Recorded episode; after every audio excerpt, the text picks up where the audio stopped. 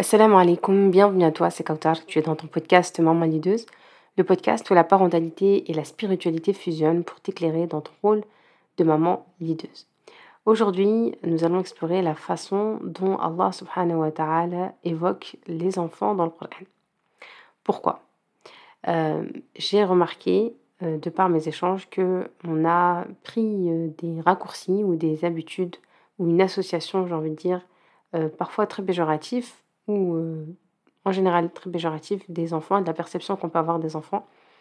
En tant que parent musulman, il est essentiel de prendre conscience de quel est le rôle de cet enfant-là dans ma vie, en dehors de notre mission parentale, euh, quelle est la mission divine qu'il y a derrière et quel est le message qu'Allah a pour nous à travers ce rôle de parent qui nous est, euh, par lequel il nous a honorés, même si aujourd'hui on comprend que c'est très difficile, que c'est très éprouvant. Euh, on comprend aussi, et c'est important quand on fait le lien avec la spiritualité, de se dire que en fait on est sur cette terre pour être éprouvé aussi, que tout ne sera pas facile, si ce n'est pas les enfants, ça sera autre chose. Et que quand on comprend qu'on est éprouvé à travers nos enfants, il est important de, prendre le temps de se dire, ok, quel est le message d'Allah subhanahu wa ta'ala pour moi dans cette épreuve-là?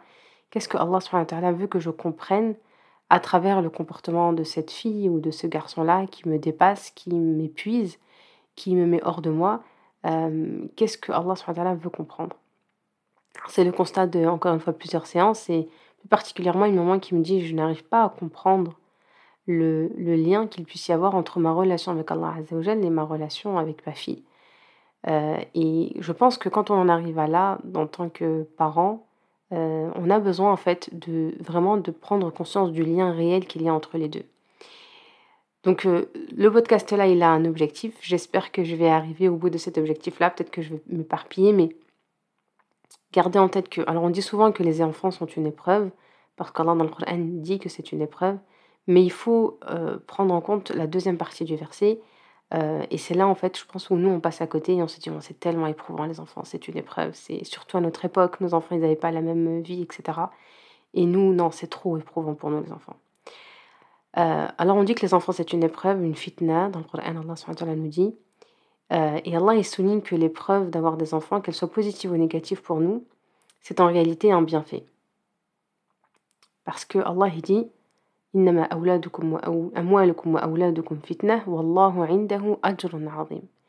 Et Allah a une récompense immense. Donc en fait, il ne faut pas oublier la fin du verset qui est en fait la, la finalité de notre vie, c'est qu'on va être éprouvé, on va avoir des, des épreuves, des difficultés, mais ce, qu'il faut, ce qui doit nous motiver, c'est la récompense qui est au bout. Et c'est ce qu'on cherche en fait à avoir à travers notre parentalité. Donc en fait, on a le choix, soit d'être dans l'effort, dans l'investissement sur soi, etc. Et se dire, on va changer les choses, on va faire des efforts pour que ce soit différent. Parce qu'on espère une récompense immense et parce que Allah nous l'a promis. Ou bien on va se dire, moi j'ai fait ce que j'avais à faire, c'est très éprouvant, je ne pense pas être capable ou à la hauteur de, de cette mission-là ou capable de faire autre chose que ça parce que mes enfants sont trop grands parce que c'est trop tard. Et donc, de ce fait, ça, ça signifie qu'on accepte aussi de ne pas avoir cette récompense qui est immense. Et ce serait dommage finalement de se dire et d'oser, de se permettre de ne pas avoir cette récompense divine, cette récompense qu'Allah a pour nous. Donc, c'est une récompense. Il faut comprendre que la récompense d'Allah, elle est immense pour ceux qui vivent avec sagesse et qui dirigent leur vie avec euh, avec ce don en fait divin qui, qui, est en fait notre rôle de, de parent, de, de, de, mère en particulier, et en fait avec ces enfants qu'Allah nous a confiés. Le Coran il aborde les enfants de différentes manières, en les qualifiant de bushra, de bonnes nouvelles, en les qualifiant de hibatun min Allah, donc hiba c'est un don divin, de zinatul hayati dunya, de l'embellissement quelque part, de, la beauté euh, de, la vie, il nous dit aussi que c'est une amana, c'est un dépôt, euh, qu'Allah met entre nos mains. Donc les enfants viennent à travers nous, mais ils viennent d'Allah Et parfois nos enfants ils peuvent être perçus aussi comme des ennemis. Euh, je pense que ça c'est quand on est dans une difficulté, comme euh, peut-être particulièrement avec des enfants qui sont pubères, où on a l'impression que clairement on a l'impression d'être leur, ennemi, que ce sont nos ennemis. C'est-à-dire que le matin, quand on se lève, on sait qu'on va devoir faire face à un enfant qui est dur, qui est insolent, etc. Et euh, on peut se dire, mais c'est pas ce qui est prévu en fait. C'était pas, j'ai pas signé pour ça dans le contrat. Mais quand on regarde encore une fois les histoires dans le Coran, les histoires des prophètes, on sait que eh bien les prophètes ont été éprouvés et que leur propre famille était leur ennemi. Euh, donc on peut parler du prophète salam, bien évidemment, de Nuh salam, de, de, de l'autre, de, d'énormément de, prophètes. Presque tous les prophètes ont eu une partie, un membre de leur famille qui était leur propre ennemi, soit leur époux, soit leur épouse, soit. Donc comprendre que oui, ça peut aussi faire partie, entre guillemets, euh, de, de, avoir ce statut-là de d'être quelque part ennemi. Alors on exagère un peu dans le terme, mais pour dire qu'on va devoir être confronté en fait à, à cet enfant-là. Mais encore une fois, la réflexion, c'est comme je disais tout à l'heure à une élève, on fait le constat, mais après il est temps d'agir. On a fait des constats, on a pris conscience de beaucoup de choses, mais cette introspection, si elle ne nous aide pas à, à changer en fait notre façon d'être, de réfléchir, et de percevoir et de clairement s'il faut donner un tournant à 360 degrés dans notre parentalité, ben, il ne faut pas hésiter à le faire parce que et Allah a une récompense énorme. Dans le contexte actuel, l'éducation des enfants, clairement, c'est un défi très très très majeur. La société, elle a évolué et l'éducation, elle n'est plus simplement euh, partagée entre, entre parents, voisins et grands-parents, on le sait très bien. Et c'est crucial non seulement en fait de budgétiser, de budgétiser les aspects matériels de l'éducation, mais c'est aussi l'éducation spirituelle, intellectuelle de nos enfants qui maintenant qui a pris un autre élan. C'est-à-dire que autant avant, nos parents peut-être ne dépensaient pas autant pour notre éducation en termes d'argent, mais ils ne dépensaient pas aussi, peut-être n'avaient pas besoin de dépenser autant d'énergie parce que tout le monde éduquait avec eux. Donc clairement, l'éducation, c'est vrai, c'est un énorme challenge avec de nombreux défis. Cependant, il est important de se rappeler qu'Allah est juste. Et ça, je pense qu'on l'oublie souvent de se dire que oui, mais nos, parents, c'était pas la même époque, c'est vrai, mais il faut se dire qu'Allah, il nous donne des récompenses en fonction de l'effort qu'on a fait. Donc si c'est beaucoup plus compliqué qu'avant, ça veut dire que notre récompense, elle sera aussi ajustée, elle sera, réajustée, elle sera la valeur de nos efforts. Donc si c'est encore plus compliqué aujourd'hui l'éducation sexuelle de nos enfants, de les préserver, de l'environnement des enfants, la scolarité de nos enfants, etc., tout ça c'est devenu beaucoup plus compliqué qu'avant, il faut être conscient que la récompense, elle sera aussi beaucoup plus conséquente qu'avant. En fonction, bien évidemment, des efforts qu'on va mettre en place. Et ça, ça peut être un très très bon moteur pour nous motiver, de ne pas baisser les bras, de se dire c'est foutu, c'est foutu, je peux plus rien faire. De toute façon, on n'est plus dans la même époque. Maintenant, on est obligé de faire ci, on est obligé de passer par là, on est obligé de leur donner les téléphones, on est obligé de les laisser, de leur créer un compte TikTok, sinon on est arriéré, sinon ils sont déconnectés, sinon. Et toutes ces facilités en fait qu'on se permet sous le prétexte qu'on n'est plus à la même époque et qu'on peut plus éduquer nos enfants comme on le souhaite, tout ça c'est faux. Euh, on peut, si on le veut, éduquer nos enfants différemment et comme nous on le souhaite. Ça va demander beaucoup plus d'efforts parce que c'est comme euh, finalement nager à contre-courant.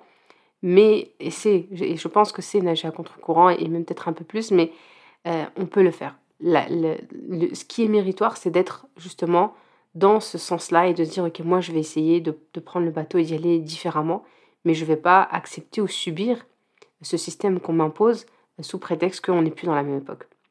Gardez en tête que si les preuves sont plus difficiles, eh bien la récompense elle est également proportionnelle aux efforts qui vont être déployés. Il faut donc persévérer malgré les difficultés, euh, en gardant à l'esprit que l'éducation des enfants c'est un investissement euh, au retour très très très très multiple. Euh, donc on, doit être, on doit s'encourager mutuellement dans cette entreprise éducative, dans cette entreprise familiale, tout en restant conscient de nos faiblesses.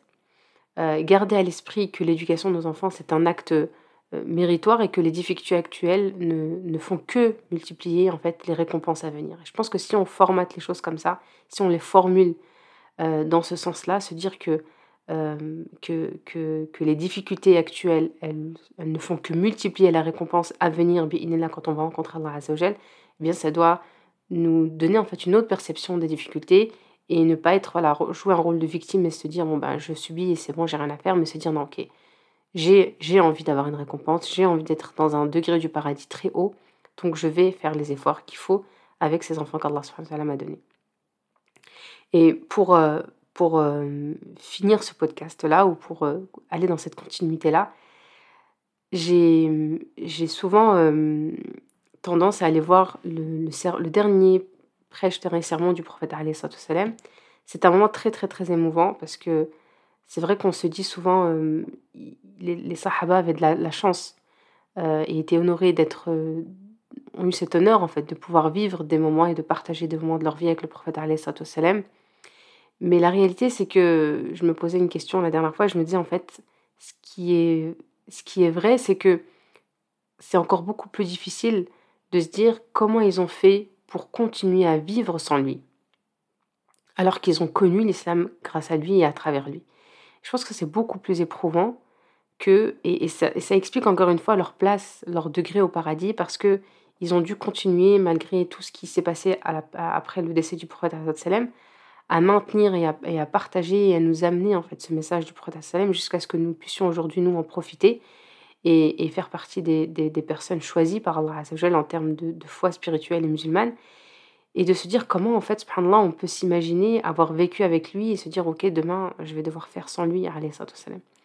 Donc euh, ça, ça rappelle encore une fois cette, cette fois-là où euh, cette scène où euh, ibn al-Khattab a eu du mal à accepter sous le choc la nouvelle du décès du prophète et que Abu Bakr Siddiq a annoncé aux gens, il leur a dit à Yohannes, celui qui croyait en Allah, celui qui croyait au prophète Mohammed فإن محمدا قد مات Muhammad est mort et celui qui croyait en Allah فإن الله حي لا يموت Allah est éternel et il ne meurt jamais. Donc ça nous ça rappelle un peu que ok le prophète sallam est décédé mais attention, votre mission, c'est d'adorer Allah Azzajal et pas d'adorer le prophète sallam. Et j'ai pris une partie, du, une partie du sermon du prophète sallam où, euh, euh, en fait, c'était le, dernier prêche du prophète. Donc, il, a, il fallait qu'il appelle les gens pour lui, leur donner ces derniers, derniers mots, ces dernières paroles. Et donc, il appelle les gens et il dit aux, sahaba, appelez les gens, en fait, euh, pour qu'ils prêtent oreille en fait et qu'ils puissent être attentifs à l'écoute parce qu'il y avait plus de 10 000 personnes de réunies.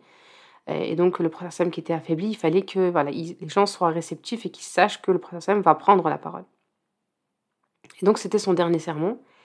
Et il leur exprime que lorsqu'il ne sera plus là il dit aux gens anni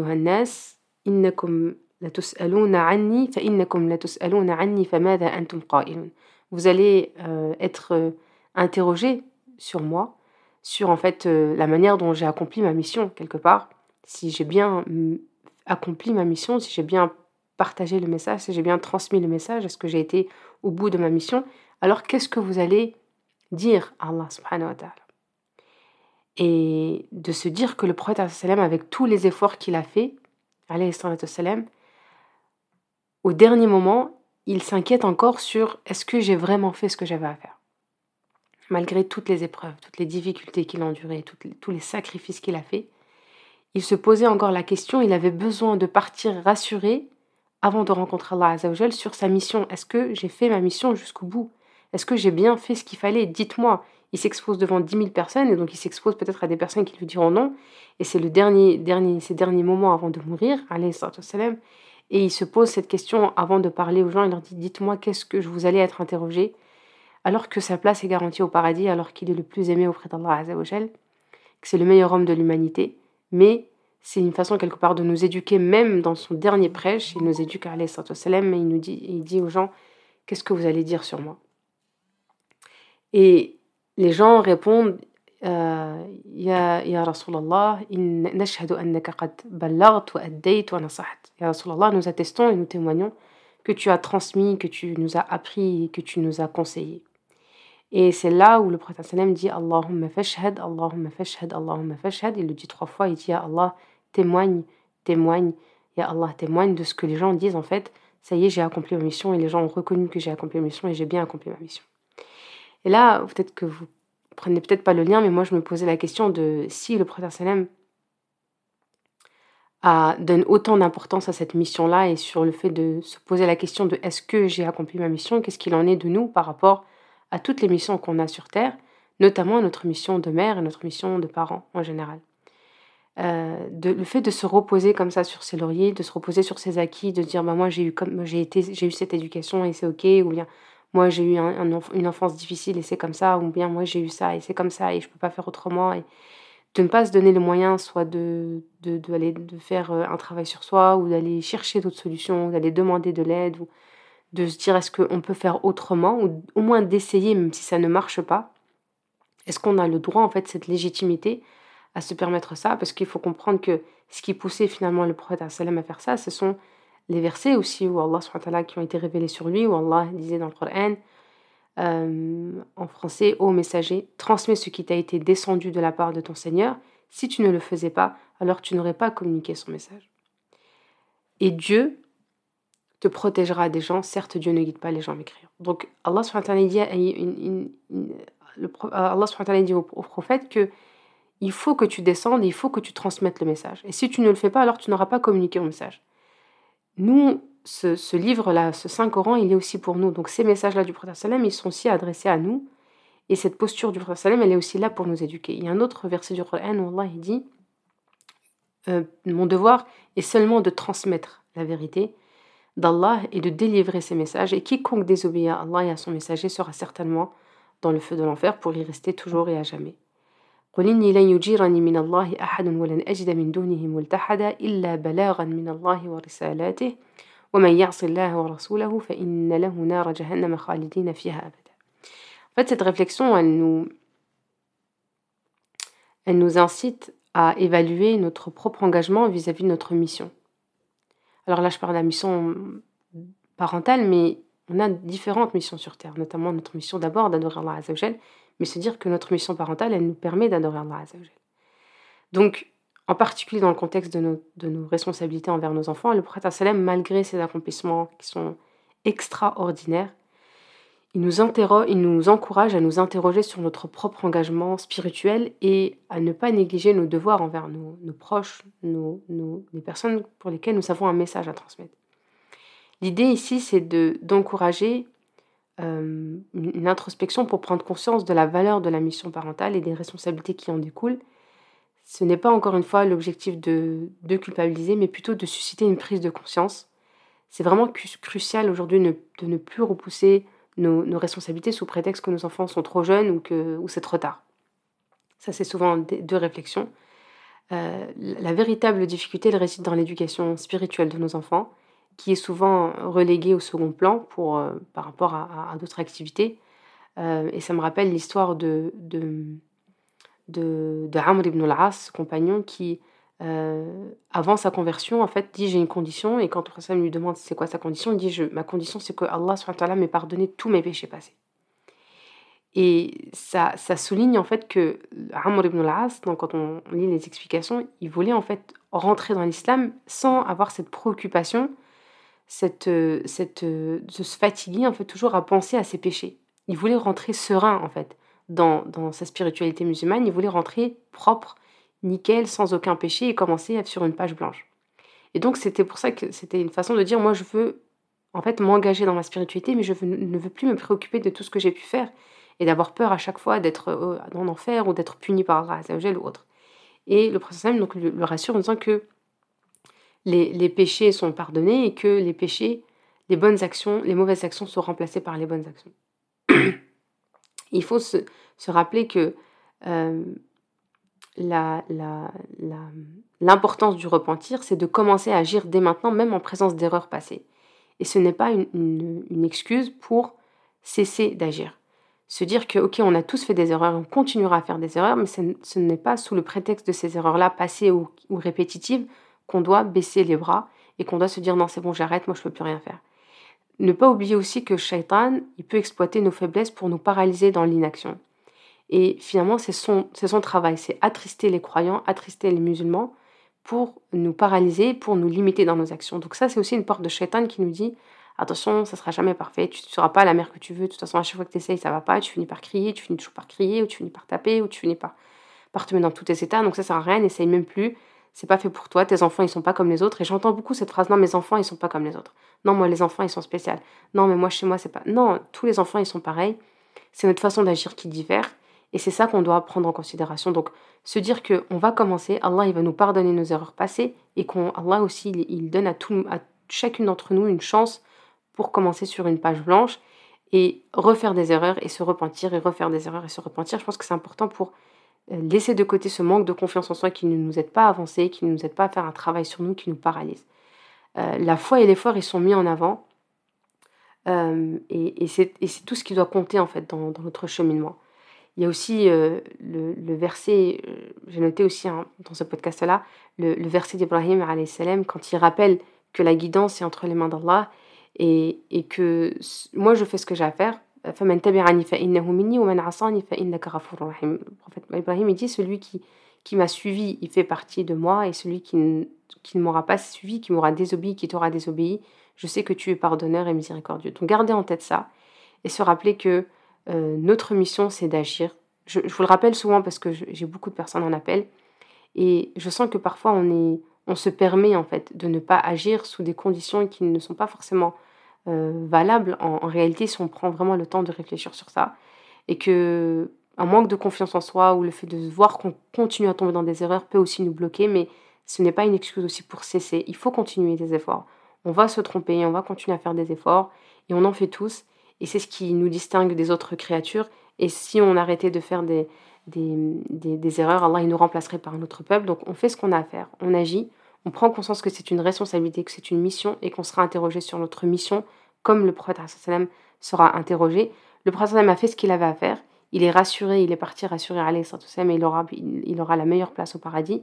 Nous, rien n'est garanti et on se permet encore de faire comme si c'était garanti. En fait, c'est ça un peu le, la différence, c'est que le prophète il savait que sa place était garantie, mais, mais il agissait comme si il n'était même pas sûr d'aller encore au paradis.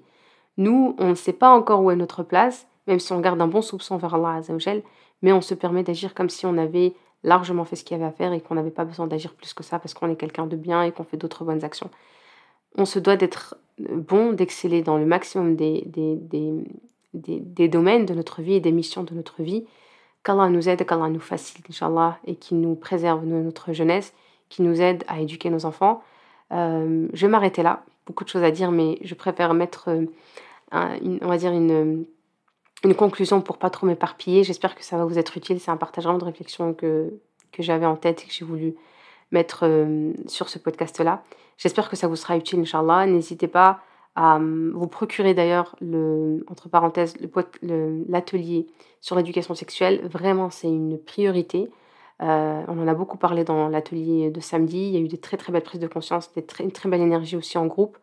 Donc c'est c'est un petit budget, vous pouvez investir sur vous cette petite somme-là pour commencer et faire un travail sur vous régulièrement pour au moins vous outiller pour des choses et des sujets qui sont inévitables. Comme je disais, les tabous n'ont plus leur place en 2024. Euh, il est vraiment temps d'affronter tous ces sujets-là et d'aborder ces sujets avec nos enfants. Voilà, vous pouvez vous procurer en fait tous les, ateliers replay, le 1, le 2 et le 3, pour pouvoir nous rejoindre, Inch'Allah, le mois prochain et être à jour dans, dans, vos dans votre avancée, Inch'Allah, dans votre parentalité. Vous pouvez aussi réserver un appel euh, découverte, Inch'Allah, pour voir si le programme MS Iceberg vous convient. et si je peux vous être utile. Je vous dis à très bientôt, qu'Allah vous préserve. Wassalamu alaikum wa rahmatullahi ta'ala wa barakatuh.